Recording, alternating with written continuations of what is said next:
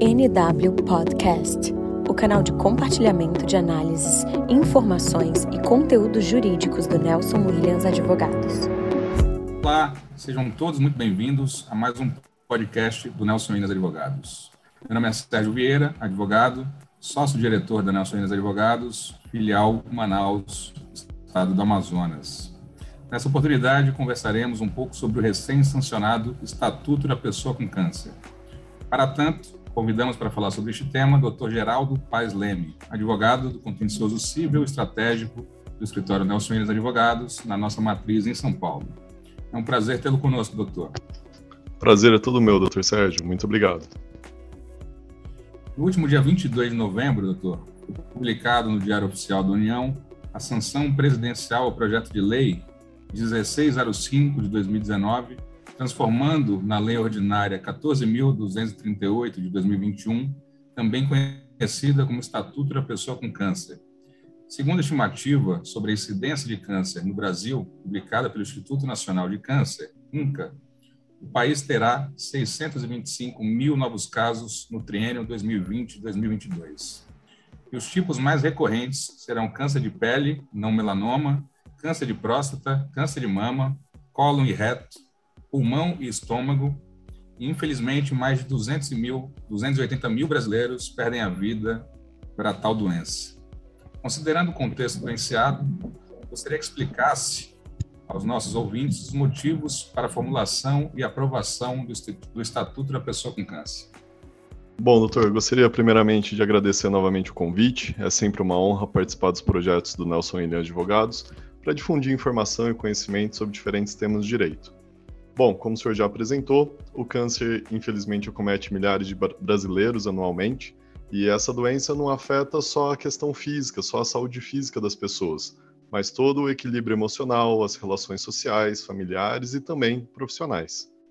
Bom, nesse sentido, em que pese já a existência de uma lei, a Lei 12.732 de 2012, que dispõe sobre a necessidade e a obrigatoriedade do Sistema Único de Saúde conferir o primeiro tratamento é, para a neoplasia maligna, é, esse novo estatuto da pessoa com câncer vem reforçar e ampliar o direito fundamental à saúde, que já é previsto e garantido constitucionalmente, bem como é, incentivar políticas públicas, dando maior enfoque na prevenção e no combate ao câncer. É, tais políticas buscam, é, pelo menos nas palavras do deputado que elaborou esse projeto, essa proposta, trazer meios para diminuir as desigualdades que existem entre os tratamentos públicos e privados. É, o atendimento nessa, nesse novo estatuto ele deve, deverá compreender o tratamento como uma forma integral, na sua totalidade, e contempla a disponibilização da assistência médica, os medicamentos que serão utilizados, assistência psicológica, tratamento adequado da dor e cuidados paliativos, caso seja possível, também é, deverá providenciar o tratamento domiciliar para a pessoa que padece do câncer. É, em partes, esse novo estatuto vai servir como um guia, podemos assim dizer, para o poder público conferir um melhor direcionamento nas políticas que serão, serão elaboradas e nas diretrizes de investimento do setor público de saúde, que digam respeito especialmente à questão do câncer. É, bom, diversos é, dispositivos, como por exemplo o artigo 2 e 3 desse novo estatuto, enfatizam a necessidade de um diagnóstico precoce, é, também o estímulo à prevenção, a, a difusão de informações seguras sobre a doença e o seu tratamento, a ampliação da rede né, e atendimento, bem como a sua infraestrutura, além do incentivo à formação e especialização dos profissionais envolvidos na área da saúde. É possível entender que esse estatuto busca fortalecer o SUS, em um primeiro momento, para atender todas as demandas previstas. E isso vai demandar, é, vai precisar que o poder público dê maior incentivo aos investimentos, considerando que o acesso ao tratamento deverá ser universal, ou seja, estendido a todos os brasileiros e é ofertado de forma econômica.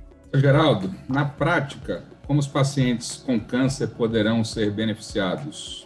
Além das normas de organização desse novo estatuto, desse novo sistema, é, o, é, a legislação também prevê contribuições mais efetivas, principalmente a partir do artigo 4 que passa a tratar os, como direitos fundamentais alguns dos direitos da pessoa com câncer. Dentre eles, eu posso citar aqui alguns para o senhor, nós teremos a garantia da presença do acompanhamento durante o atendimento, porque muitos dos tratamentos, é, dada a falta de infraestrutura, às vezes, ou mesmo a falta de conhecimento sobre um olhar mais humano, acabam esquecendo é, e negligenciando o sentido de que a pessoa com câncer já é uma pessoa que geralmente está um pouco mais vulnerável pela sua situação emocional, pela sua situação de saúde. Então ele acaba ficando sozinho em vários momentos durante o tratamento, no atendimento, e isso não é algo interessante, é algo que essa nova política, esse novo estatuto busca vetar. Então, é, o, a pessoa que tiver com câncer vai ter direito a ter um acompanhante, seja alguém da família, algum amigo, para poder é, dar o suporte necessário, principalmente aí afetivo, emocional, no momento desse tratamento. Além disso, é, as famílias também deverão ser tratadas de forma sempre humanizada, né? Não cabe nenhuma discriminação tanto para o paciente quanto para os seus familiares durante esse tratamento. É, já sobre as questões que também afetam muitas pessoas com câncer, é o, a possibilidade de manter os seus estudos enquanto estiver tendo o tratamento. O atendimento educacional, seja no hospital, seja em casa, nos termos do respectivo sistema de ensino. Então, se a pessoa estiver cursando uma graduação na faculdade, ela vai ter o direito de manter os seus estudos e não ter nenhum prejuízo com relação a faltas ou outras coisas nesse sentido, para organizar e não ser, sair prejudicada, né? A medida vai auxiliar que aqueles que já são cometidos não tenham é, outros problemas com relação ao desenvolvimento é, ou tendo prejuízo escolar e acadêmico. Bom, a gente também pode destacar que, efetivamente, existem outros estatutos semelhantes, como é o caso do Estatuto dos Idosos e das pessoas com deficiência. É, a pessoa com câncer também terá direito a prioridade nos atendimentos, seja em serviço público ou em serviços privados, que são prestados à população em geral. E os pacientes terão também a prioridade de tramitação nos processos judiciais e administrativos. É, muitas pessoas já desfrutam hoje da prioridade na tramitação, mas é porque elas se enquadram em outras hipóteses, como o fato dela ser idosa ou ter alguma doença grave, conforme prevê já o Código de Processo Civil, no artigo 1048, e também um, na Lei 7.713 de 1988. É, por analogia, quando passou a vigorar o Estatuto da Pessoa com Deficiência, muitos tribunais começaram a adotar essa prerrogativa da, da prioridade na tramitação dos processos, é, também para as pessoas com câncer, e agora vai ficar um tanto quanto mais fácil, já que a pessoa é, não terá tanto transtorno para poder comprovar, digamos assim, essa sua prioridade, né, dada a gravidade da situação. Doutor, o novo estatuto vem em um cenário de crise econômica e financeira agravado pela situação da pandemia. Diante deste quadro, é possível analisar ou prever as consequências dessa nova lei? Olha, doutor, é uma boa pergunta. É, em parte, a gente pode dizer que já ocorreram alguns prejuízos. O estatuto nem começou a vigorar e já sofreu um veto, uma sanção da, da presidência da República, sob a justificativa de que, é, ao, a partir do momento que você autoriza, que você tem um dispositivo legal que obriga o, o Estado ao fornecimento dos, dos medicamentos mais efetivos para aquele tratamento, estaria, em tese, violando o princípio aí da igualdade e um tratamento isonômico para todo, todos os cidadãos, né? É, e o que afetaria também teoricamente, outras pessoas com deficiências e assim por diante. É, então, nesse sentido, também foi justificado o veto a esse acesso irrestrito aos medicamentos mais efetivos, com base também no, no na limitação do, e escassez dos recursos financeiros. Né? A reserva do possível, tão conhecida aí do, no meio jurídico, é, meio que justificou a princípio esse veto.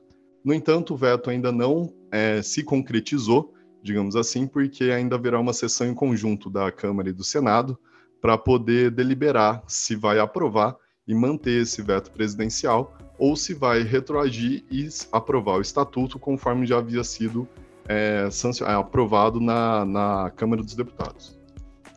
É, também a gente pode destacar que é, o estatuto ele traz muitas normas gerais e abstratas, cuja materialização vai depender da formulação de outras leis.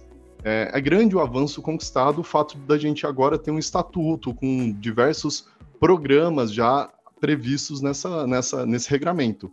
Só que você vai precisar também de manter uma atitude é, constante de fiscalização e de incentivo por parte do, dos legisladores para que complementem esse estatuto, não deixando aí como uma norma geral e abstrata sem uma, aplica uma aplicabilidade ou sem dar a destinação correta aos recursos financeiros.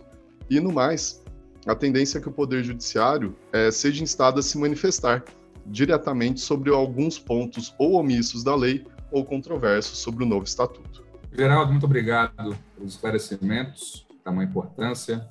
E aos nossos ouvintes, até o próximo podcast do Nelson Ilhas Advogados.